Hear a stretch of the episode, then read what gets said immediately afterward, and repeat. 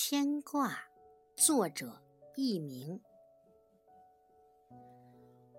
如果你独在异地他乡，是否想过，此时是否有人为你牵挂，为你担心，心疼你的奔波，心疼你的无助，心疼你的眼睛有没有被放射源辐射？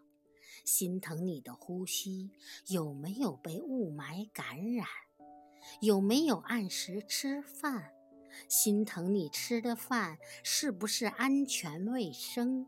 心疼你喝的水是不是清洁有益？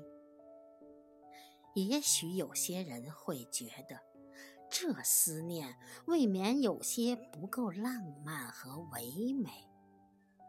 但山河，你的母亲就是这样实在，不会拐弯，不会粉饰，点点滴滴只为你牵挂，时时刻刻只牵挂着你。